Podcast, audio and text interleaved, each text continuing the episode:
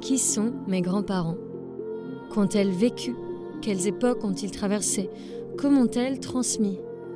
À vrai dire, je n'en sais pas assez. Alors, je retourne la question, et dans chaque épisode, une ou un invité viendra au micro raconter l'histoire de ses grands-parents. D'où ils viennent, ce qu'elles ont accompli, comment ils ont vécu. Et dans la multiplicité de ces histoires, j'espère retrouver des traces de mes propres grands-parents. Quand j'étais en sixième, je vivais encore en Angleterre. Un jour, je parlais avec mes meilleurs amis et on s'est mis à parler de nos grands-parents. Eux, ils me prenaient pour juste une Française, avec les guillemets qu'il faut à juste, bien sûr. Quand j'ai commencé à raconter mon histoire, l'un d'entre eux a ouvert les yeux très grands et il m'a dit Mais en fait, tu viens de partout, toi On a ri et le sujet a été clos pour un certain temps.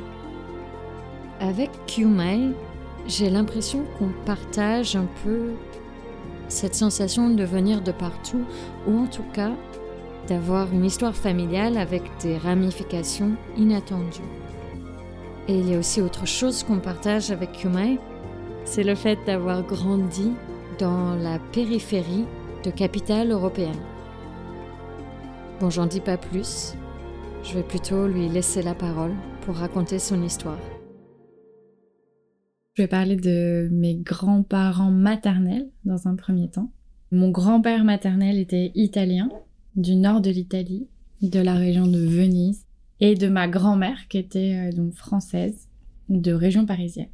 Donc je vais d'abord vous parler de Pierre, mon grand-père italien. Pierre est né en 1933 dans le nord de la France parce que son père a été mineur dans le nord de la France. Donc il a fait venir toute sa famille du nord de l'Italie. Donc sa femme et ses trois premiers enfants qui eux sont nés en Italie et qui sont arrivés en France donc euh, assez rapidement, euh, deux ans après que mon arrière-grand-père soit arrivé en France. À un moment où il travaillait dans une mine dans le Nord-Pas-de-Calais mon grand-père a un prénom français parce que à l'état civil français, il refusait les noms étrangers. Donc les trois enfants suivants de la fratrie ont des prénoms français. Donc il s'appelle Pierre et il est allé à l'école de ses premières années en France. Donc il a appris le français à l'école avec les enfants de mineurs dans le village. Ensuite, au moment du déclenchement de la Seconde Guerre mondiale, l'aîné de la fratrie a décidé de s'engager dans les légions étrangères en France et aller combattre en Italie dans une campagne qui est partie de la Sicile pour remonter en Calabre puis dans les Pouilles. Et mon arrière-grand-mère a décidé que toute la famille devait rentrer en Italie parce que euh, le fils aîné était en train de combattre euh, en Italie et que s'il était amené à disparaître, elle préférait être euh, dans leur pays. Entre mes arrière-grands-parents au moment où donc de l'engagement du premier fils, ils se sont posé la question d'une part pour éviter que les enfants aillent dans les écoles mussoliniennes, donc avec les institutrices et les instituteurs mussoliniens, mais aussi parce que euh, à Sison, donc dans leur village et dans la région dans la... d'où ils venaient, ils étaient très pauvres et euh, finalement dans le nord de la France, du fait du travail de mon arrière-grand-père, il y avait une plus grande stabilité économique qui était plus confortable pour une famille nombreuse. Mais finalement, le choix de mon arrière-grand-mère de rentrer a été plus fort. Et euh, donc le premier fils est mort pendant la guerre. On n'a pas su et on sait toujours pas où il est enterré. Ce qui a fait que mon arrière-grand-mère est euh, ensuite restée euh, pour toujours en Italie et restait dans son village Pierre arrive en Italie puisqu'il il y a jamais vécu. Il arrive en Italie à l'âge de 6 ans. Il a déjà passé un temps dans les écoles françaises. Et euh, de ce que m'a raconté ma mère, c'est l'arrivée dans les écoles encore mussoliniennes a été très difficile. Déjà du fait qu'il a un prénom français, donc qui voulait dire que sa famille était partie d'Italie pour fuir aussi euh, la misère et bah, le régime politique en place aussi malgré tout. Donc ça a été très dur pour lui à l'école. Bah, il s'est fait maltraiter par ses institutrices. Comme il parlait français, il était encore plus maltraité. Et parce qu'en plus, il parlait le dialecte de ses parents. Donc un dialecte euh, de la région de Sison euh, au nord de Venise. Donc on l'a beaucoup maltraité. Il a été euh, frappé à l'école du fait qu'il parlait pas l'italien littéraire. Et donc ce retour a été très compliqué. Et en plus, très rapidement, leur père est décédé. Donc ils se sont retrouvés seuls avec leur mère euh, dans le village familial, avec euh, donc le fils aîné étant mort à la guerre et les deux autres aînés, donc le deuxième frère et la, la seule fille de la fratrie, ma grande tante, qui eux étaient entrés en résistance dans le village et dans les montagnes qui sont juste au-dessus du village. Donc ça a été aussi un engagement euh, de voir ses grands frères et grandes sœurs euh, engagés dans un combat dangereux euh, au quotidien. Donc de ce que j'ai compris, c'est que ça a été difficile de rentrer en Italie parce que c'était très simplement certainement le contexte de guerre, enfin si on peut dire que c'est simple quoi. Le deuxième frère de Pierre s'est engagé dans le maquis en résistance. Donc lui, il était vraiment dans des groupes euh, cachés dans la montagne. Il n'avait aucun contact avec la famille, autre que justement la sœur, donc qui s'appelle Renée, Renata, qui elle était euh, messagère entre le village et euh, le maquis. Elle, c'était ça son engagement, c'était, elle devait avoir 15 ou 16 ans à cette époque-là et elle traversait les lignes entre la ville et, le maquis pour euh, envoyer des messages. Et donc voilà, c'était leur action de résistance à eux. Et, euh, visiblement, ma grande-tante était connue dans le village euh, parce qu'elle se cachait dans les fossés qui étaient de part et d'autre de la route. Et donc, elle était connue pour ça, pour être très belle et en plus faire du vélo et passer des messages à la résistance. On l'appelait la reine des fossés. je sais pas trop la forme qu'a pris la résistance de donc mon le, le frère et la sœur de, de mon grand-père. Ça, on me l'a pas expliqué. Certainement que ça devait être comme en France, des actions politiques de euh, d'opposition à ce qui était en train de se passer du fait du régime de Mussolini et mais je saurais pas dire quelle forme ça prenait. À ce moment-là, Pierre, il a moins de 10 ans. Lui ne prend pas part à cette résistance, mais de ce que m'a expliqué ma mère, c'est qu'il en était très conscient de voir aussi sa sœur rentrer. Euh, elle n'était plus à l'école et euh, certainement qu'ils en parlaient à la maison. Donc certainement qu'il était euh, conscient de ça et aussi parce que pour le coup l'arrière donc la grand-mère de ma mère, pour le coup, la grand-mère de ma mère exprimait une inquiétude pour ses enfants, qui devait aussi se traduire au quotidien euh, dans la maison euh, pour euh, les enfants, les plus petits enfants de la maison. Le deuxième frère de mon grand-père a été arrêté par la police mussolinienne et a donc été déporté pendant la guerre. Donc il a été déporté en Allemagne il en est sorti du camp où il a été déporté. Pendant un certain temps, il est resté dans la maison familiale euh, en Italie où ma grande-tante et mon grand-père étaient donc encore là. Et très rapidement après la guerre, donc encore une fois, je ne sais pas la frise chronologique, mais lui a décidé d'aller travaillé dans euh, les grands chantiers au nord de l'Italie, mais de l'autre côté, côté français, dans les grands chantiers du Val d'Aoste. Et il propose à mon, grand-père, qui était pas majeur à l'époque, de venir avec lui pour travailler, pour aider la famille aussi, pour aider leur mère qui à ce moment-là se retrouve toute seule après la guerre, donc euh, en grande difficulté euh, économique. Donc mon grand-père part de Sison à l'âge de 16 ans. Il rejoint donc ces premiers chantiers-là, mais se blesse, se casse une jambe dans les, dans les chantiers Et donc se pose la question de qu'est-ce que je fais maintenant que je suis blessée Il se passe quand même plus d'un an, deux ans peut-être, entre le moment où il arrive dans le Val d'Aoste et le moment où il décide de partir vivre en Allemagne, parce qu'il a une opportunité de travailler en Allemagne, avec son frère toujours. Il arrive à 19 ans en Allemagne, et il devient assistant d'un chef dans un restaurant. Et à 21 ans, donc euh, deux ans ou trois ans après son arrivée en Allemagne, les grands chantiers d'Île-de-France commencent et la main-d'œuvre étrangère est appelée. Et une grosse partie des main-d'œuvre euh, de chantier de la région parisienne venait d'Italie. Et donc mon grand-père se retrouve à travailler dans les grands chantiers de grands ensembles, d'abord à Saint-Denis. Il arrive à Saint-Denis, il vit à Saint-Denis dans des conditions euh, tout à fait correctes, euh, avec des Italiens. Et à la toute fin des années 50, donc là je raccroche le fil du temps parce qu'il y a d'autres éléments qui arrivent, à la toute fin des années 50, il travaille sur un chantier à Épinay-sur-Seine. Ça je le sais parce que il travaillait sur un chantier qui était juste en face de l'appartement familial de ma grand-mère maternelle qui est Janine.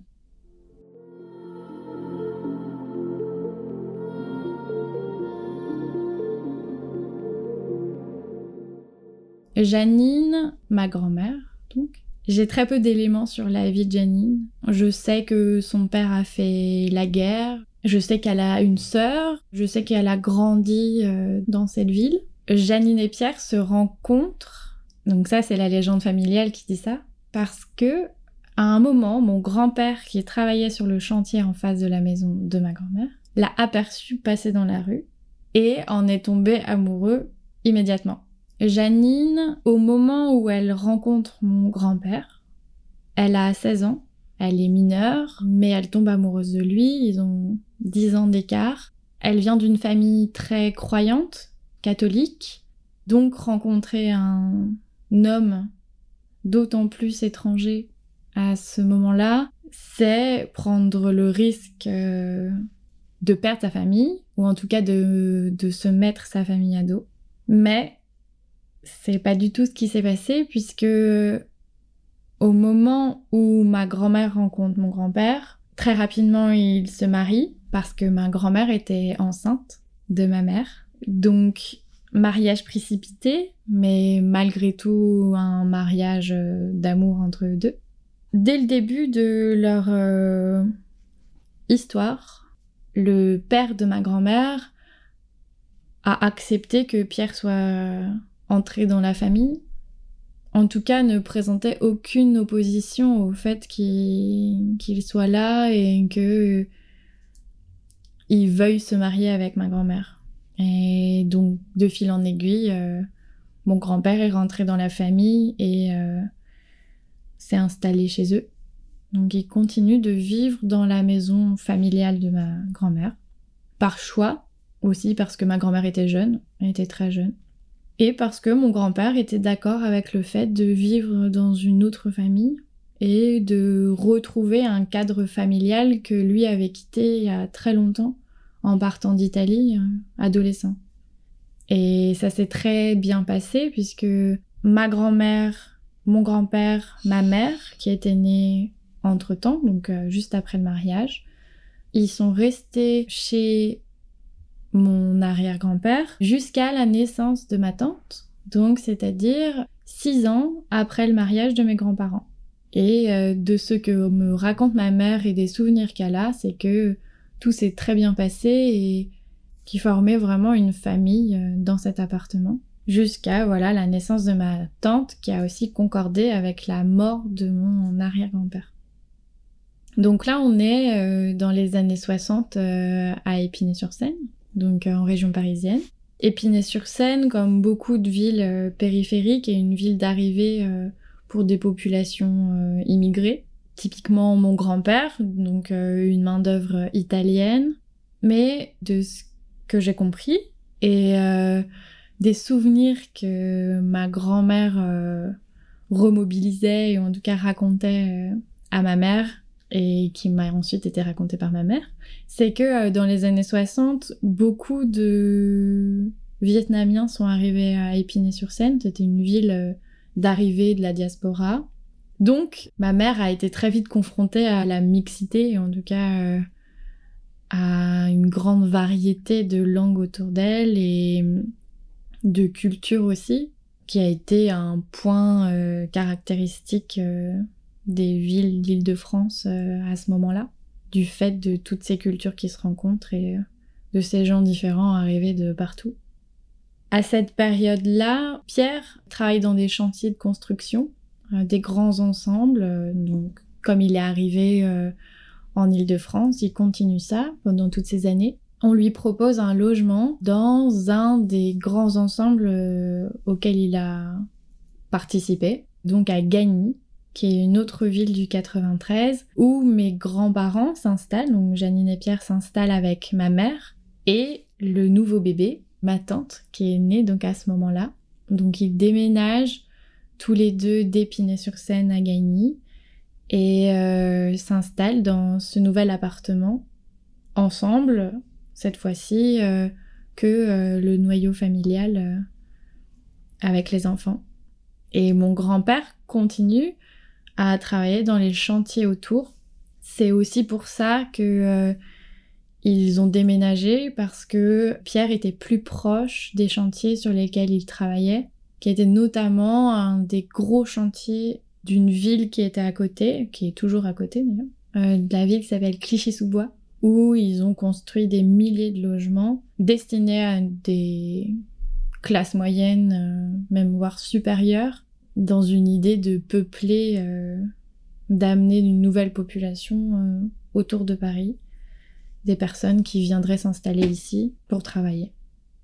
Alors, je saurais pas dire quand elle a commencé son activité, mais Janine était secrétaire au Secours catholique, qui était basé à Sèvres-Babylone, dans Paris, donc en plein cœur du 6e euh, arrondissement, si je me trompe pas. Et euh, donc, elle faisait les trajets en train entre Gagny et le centre de Paris. Donc, euh, elle prenait le métro euh, et euh, elle y a travaillé euh, très longtemps. Alors je ne saurais pas dire combien de temps exactement, mais en tout cas, ça fait partie des choses qu'elle m'a racontées très rapidement quand j'étais adolescente et que j'ai commencé à prendre le RER e pour aller à Paris. Une des premières choses qu'elle m'a dites, c'est moi, quand j'allais à Paris et que j'allais travailler à Sèvres-Babylone et ensuite rue du Bac, j'avais pas le RER e qui me facilitait euh, les transports, il fallait que je prenne le train puis le métro. Et à l'époque, c'était quelque chose euh, qui prenait encore plus de temps et c'était un voyage en soi. Et aussi le voyage de euh, la banlieue à Paris intramuros, au cœur de Paris, où elle me racontait ses émerveillements quand elle arrivait rue du Bac et euh, au Bon Marché et qu'il y avait toutes ces images euh, du beau Paris et Paris un peu fantasmé. Euh, quand on vit, on a grandi en banlieue parisienne. Alors je sais que Janine s'est promenée dans Paris, ou en tout cas autour de son lieu de travail, parce que elle m'a beaucoup parlé de rue du Bac, Sèvres-Babylone, le cœur du 6e arrondissement, le cœur d'un endroit finalement où on vit peu.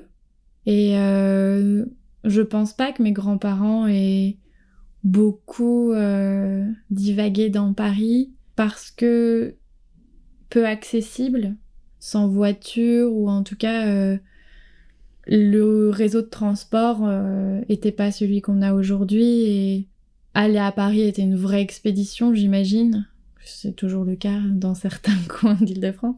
Euh, non, je pense que à part Janine, euh, pas grand monde a exploré Paris euh, à ce moment-là.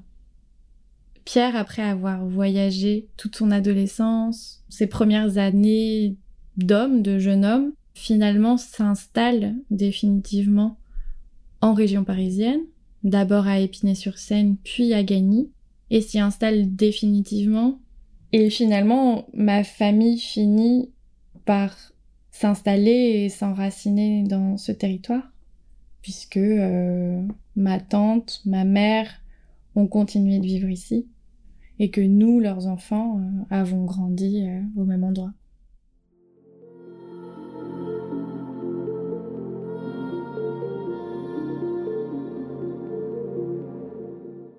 Noklou, ma grand-mère, qu'on appelle nous euh, Bawai, qui veut dire euh, grand-mère en vietnamien, est née ou est supposément née entre la fin des années 20 et le début des années 30, puisque, euh, comme beaucoup de choses dans son histoire, c'est un élément sur lequel on a un doute.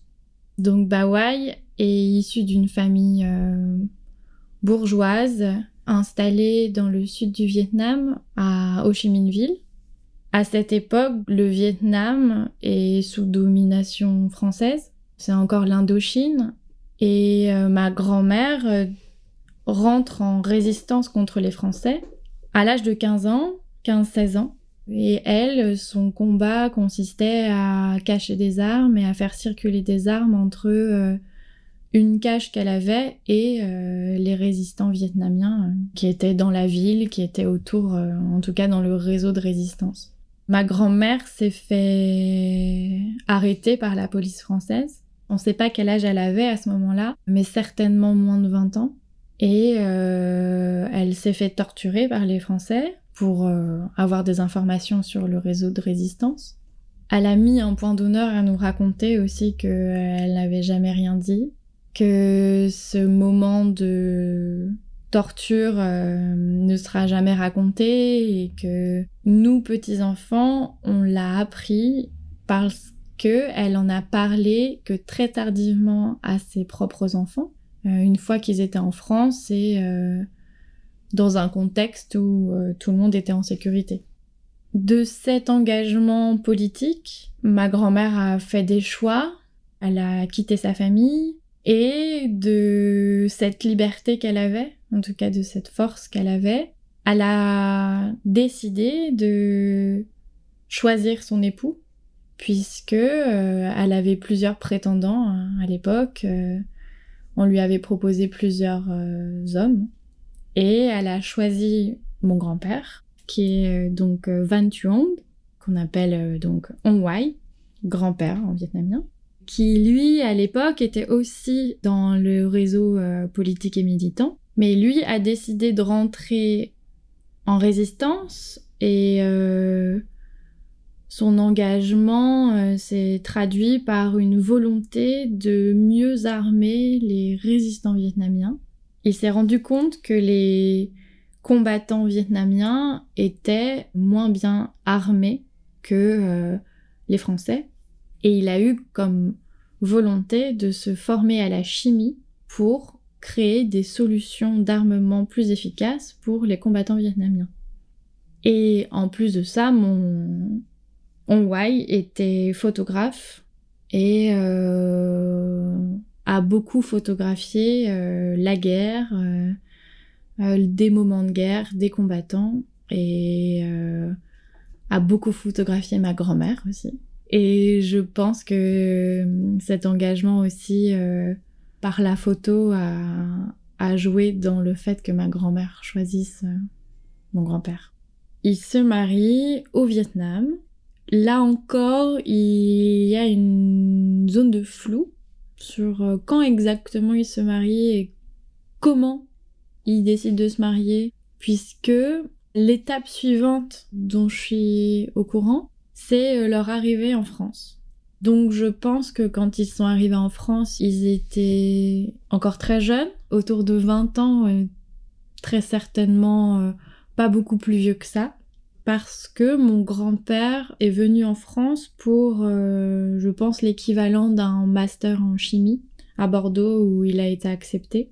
Donc il s'installe à Bordeaux dans un premier temps. Donc là, le premier échelon, premier jalon d'une date qu'on a, c'est 54, l'année de naissance de mon oncle.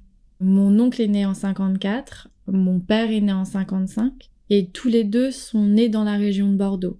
Donc, on sait à peu près qu'ils sont arrivés dans ces eaux-là et euh, qu'ils ont commencé à s'installer vraiment en France euh, au début des années 50. Venant tous les deux de familles assez bourgeoises, je pense qu'ils vivent dans assez normalement, en tout cas arrivent dans de bonnes conditions en France. Euh, déjà, ils arrivent en bateau jusqu'à Bordeaux, ce qui veut dire que mm, ils ont suffisamment d'argent pour voyager en bateau et arriver dans un des grands ports euh, de France. Ils sont pas clandestins, ils arrivent tout de manière tout à fait légale euh, sur le territoire français. Donc, par déduction, parce que j'ai pas vraiment l'info, euh, ils arrivent en France dans de bonnes conditions. Tout ce que je sais sur cette période, c'est une reconstitution de souvenirs de mon père. À la maison, dès son, vraiment son plus jeune âge, beaucoup de monde passait chez eux et beaucoup de monde qu'on appelle des tontons, des personnes euh, qu'on pourrait qualifier de hautes placées dans euh, le parti communiste vietnamien et même d'autres représentants du parti communiste, euh, d'autres personnes influentes au Vietnam qui quand elles étaient de passage en France, venaient rencontrer mes grands-parents, ou en tout cas venaient rencontrer ma grand-mère. Souvenirs qui ont fait se poser la question à mon père de l'importance de ma grand-mère dans le Parti communiste vietnamien de l'époque, parce que ma grand-mère était la nièce du bras droit de Ho Chi Minh. Donc cet élément-là familial a fait que mon père et ses frères et sœurs se sont posé la question du rôle de ma grand-mère dans tout ça en France. Est-ce qu'elle avait un vrai rôle politique? Est-ce qu'elle était une, une sorte d'agent du Comintern envoyé en France pour le parti vietnamien? Tout ça, ce ne sont que des suppositions parce que personne ne nous en a parlé, mais les petites pièces du puzzle s'assemblant, la possibilité que ma grand-mère ait eu un vrai rôle politique stratégique en France pour le Parti communiste est une, vraie, euh, vraie piste euh, de réflexion et c'est une intrigue politique dans la famille.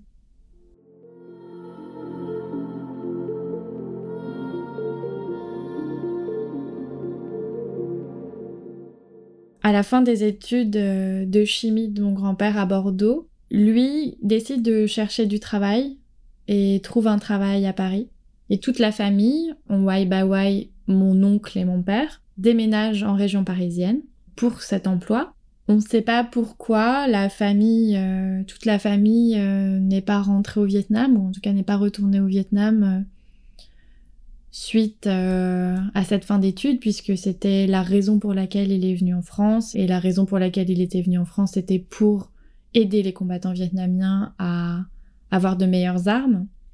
Donc une zone, euh, ici encore une zone d'ombre sur le pourquoi il reste en France et pourquoi il rentre pas au Vietnam. On pense que c'est parce que eux, en tant que communistes et en tant que camarades, ils étaient plus utiles en France qu'au Vietnam à ce moment-là.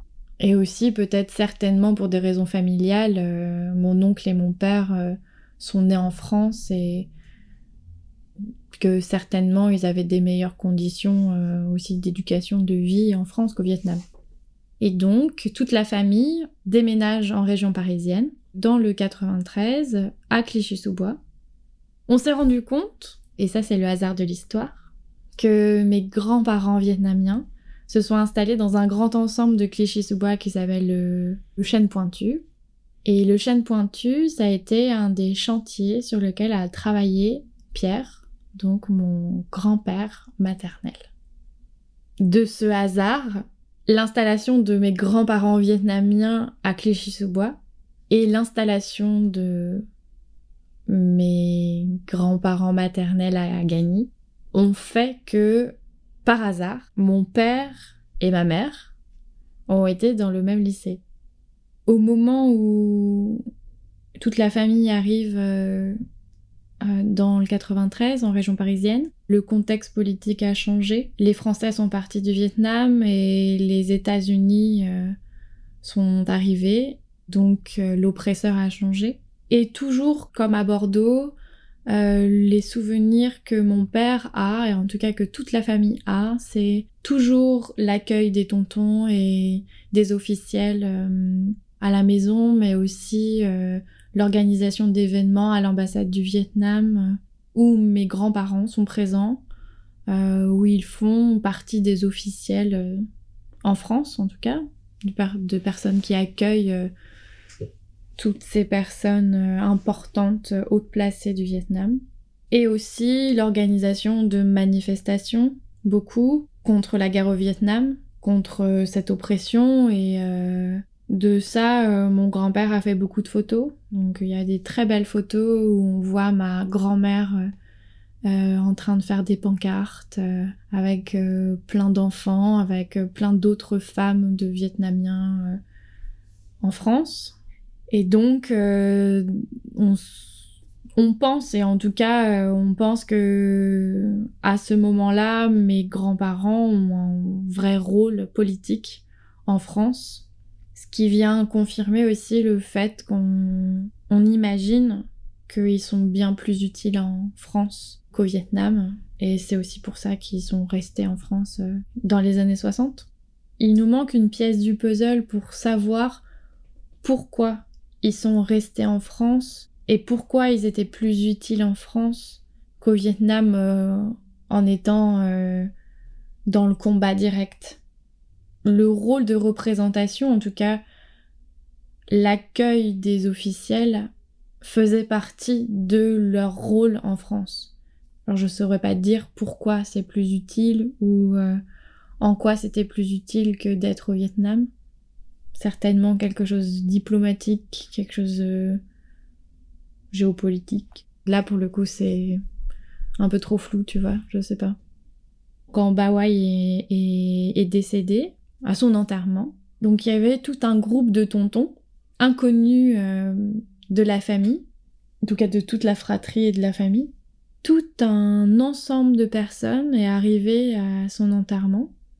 De manière très officielle, euh, nous présentant des condoléances euh, de la part euh, du Vietnam, euh, de la part vraiment quelque chose d'officiel qui nous a mis la puce à l'oreille sur le fait que Bawai était quelqu'un d'important pour le pays, pour, bah, pour le Vietnam.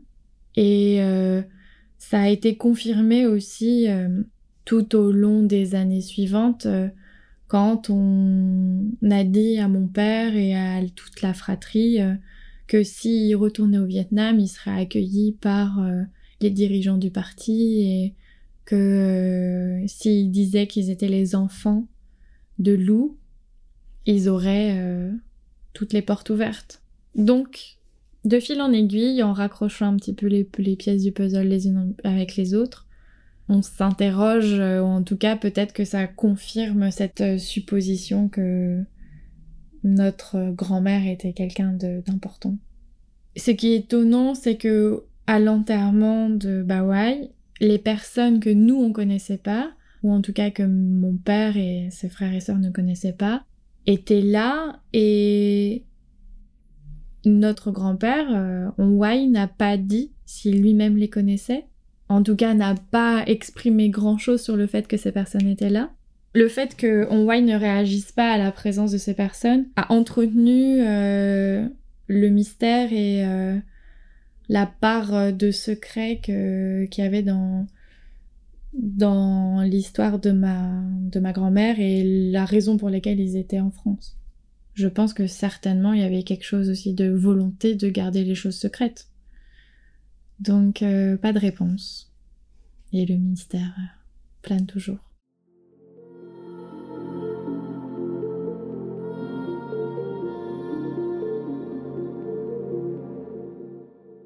Pendant longtemps et jusqu'à très récemment, quand on me posait la question de mes origines et de mon identité, la première chose que je disais, c'était que euh, je suis d'origine vietnamienne qui est juste, mais d'autres origines sont quand même dans le mélange.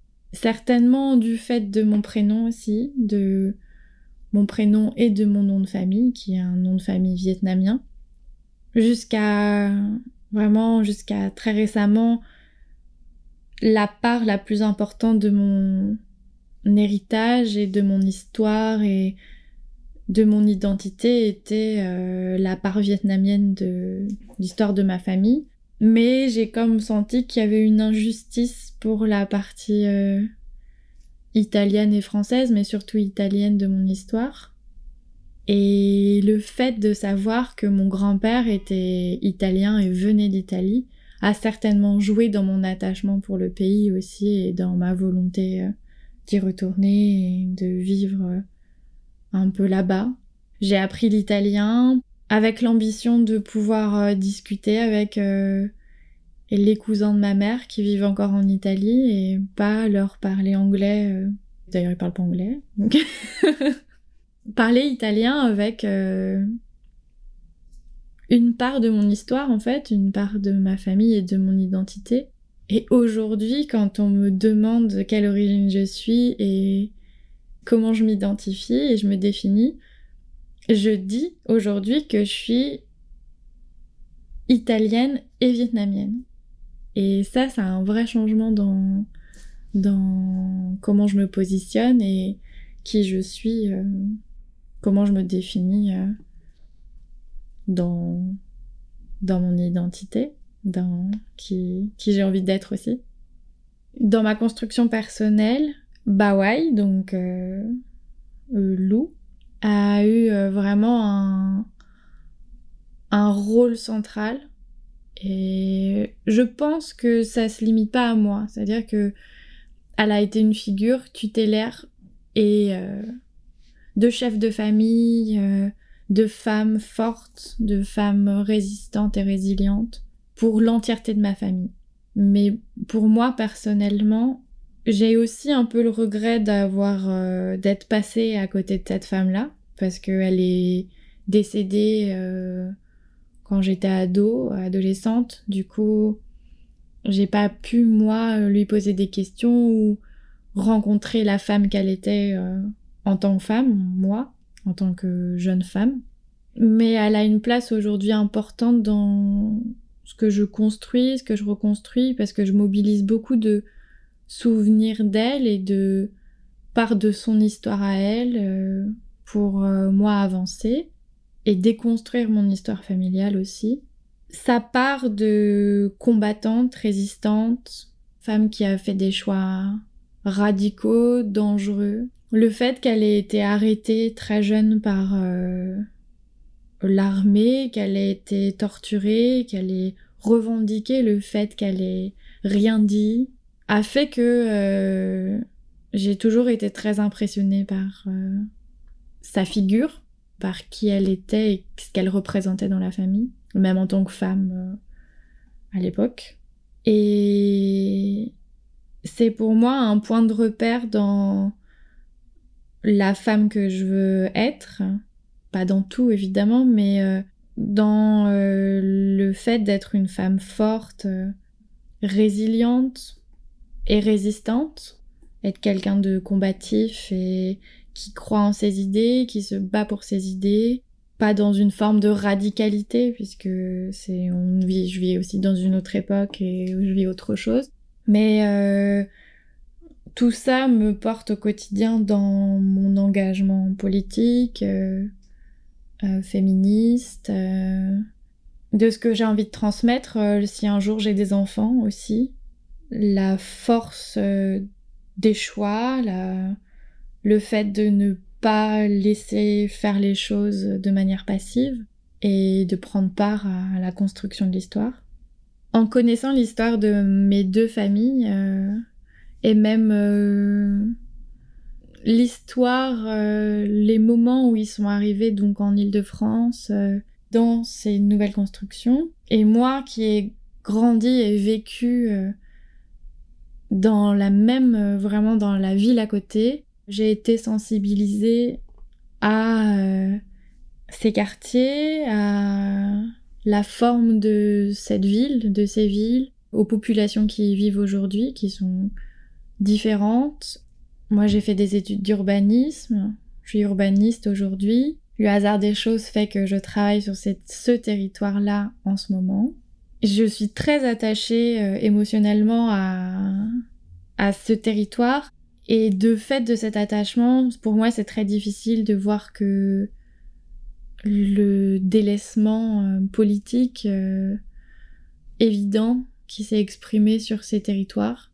Les populations qui y vivent ne sont plus des populations, euh, ou en tout cas les populations visées initialement par la construction de ces logements. C'est plutôt vraiment des classes moyennes, voire pauvres, qui vivent aujourd'hui contrairement aux ambitions d'attractivité de, classe moyenne, classe supérieure presque. Voir que 50 euh, ans après la construction de ces logements, de ces ensembles urbains, tout a été délaissé, que ces populations elles-mêmes ont été délaissées par euh, les politiques, au-delà du délabrement physique de ces quartiers, que pour euh, faire d'aller de Clichy-sous-Bois à Paris, il faille prendre quatre transports en commun, que ça prenne 1h40. Euh, Donc 1h40 en termes de transport, c'est Paris-Bruxelles, alors que c'est à 17 km d'intramuros. Pour moi, c'est une vraie source de, de combat, de, d'engagement. Mais d'un autre côté, j'ai l'impression, et je suis assez désabusée sur cette situation, que jamais on rattrapera 50 euh, années euh, d'abandon politique et d'abandon d'accompagnement politique et social de populations toujours immigrées. parce que c'est toujours des populations immigrées qui viennent vivre dans ces quartiers ou qui se sont installées mais qui n'en sont pas partis. J'espère malgré tout que les programmes et les projets qui sont mis en œuvre pour euh, désenclaver et pour euh, améliorer les conditions de vie de ces personnes et des nouvelles populations qui vont arriver auront vraiment des résultats, changeront l'image de ces quartiers et les vraies conditions de vie des personnes qui y vivent.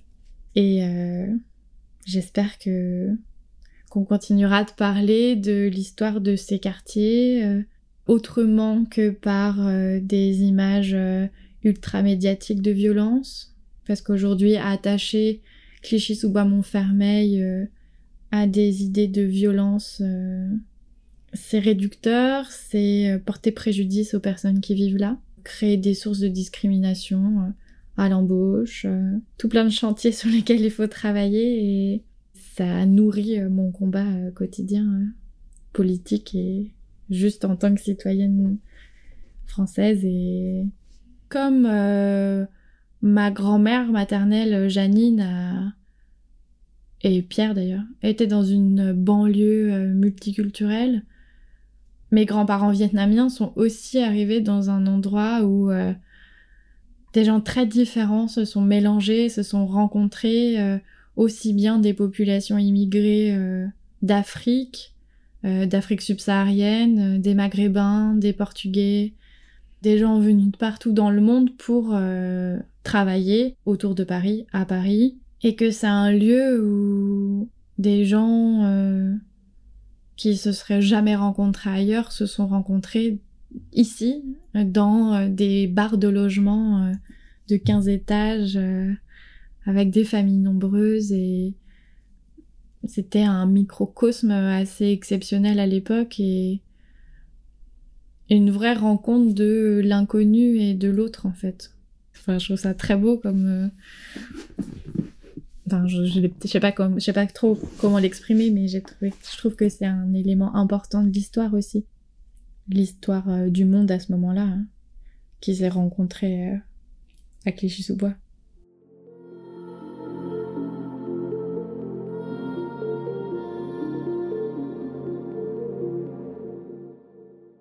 Avant de te remercier et de te dire au revoir, j'aimerais te poser deux questions rituelles, deux questions de la fin. La première, parce que ce podcast s'appelle Passé recomposé, je voulais te demander si tu as l'impression d'avoir tout dit, d'avoir dit toute la vérité avec moi. Est-ce qu'il y a des parties de ton histoire que tu caches, soit maintenant, soit d'habitude, quand tu la racontes? Alors, je pense que j'ai dit la vérité, dans la limite de ce que je sais de cette histoire J'ai pas inventé de choses, j'en ai pas recréé ou en tout cas j'ai pas enjolivé certains souvenirs, mais volontairement, j'ai décidé de pas parler de certains sujets, de certaines parts d'ombre de cette histoire familiale, qui fait aussi partie de mon histoire.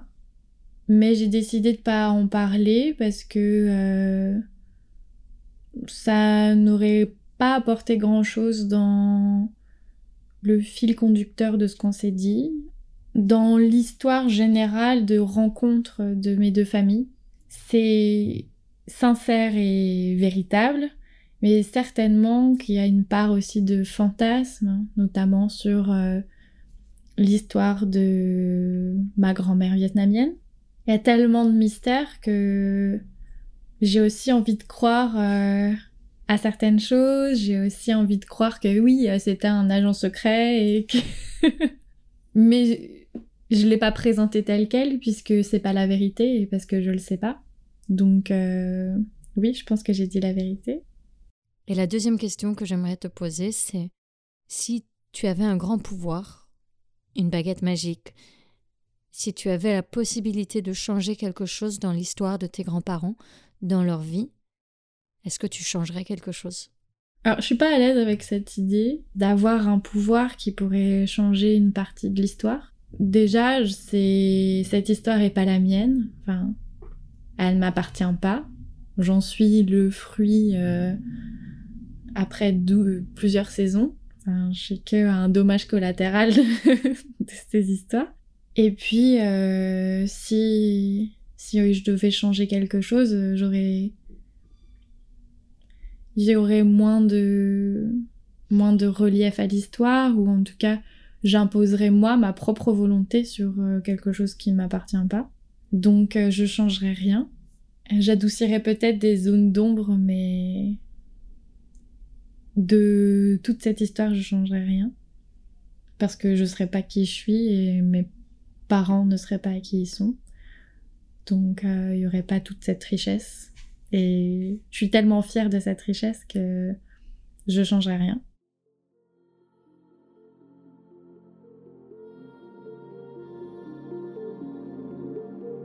Merci à Kyumai pour ce partage. Une histoire à la fois internationale et pourtant résolument ancrée en France. Dans l'épisode suivant, on va creuser encore une histoire qui a trait à la décolonisation. Cette fois-ci, il va être question du disciple et de l'indicible. Merci à vous, auditorices qui sont la raison pour laquelle Passé Recomposé existe. J'aimerais aussi ajouter cette semaine un remerciement spécial pour Pascal qui soutient à présent Passé Recomposé sur Tipeee. Si vous aussi vous avez envie de contribuer, vous pouvez aller faire un tour sur la page Tipeee de Passé Recomposé. Le lien se trouve dans la bio du compte Instagram et du compte Twitter, que vous pouvez suivre aussi pour avoir toutes les nouvelles et quelques stories en plus. Un grand merci à Laura Bois pour le montage. Merci pour votre écoute et à bientôt.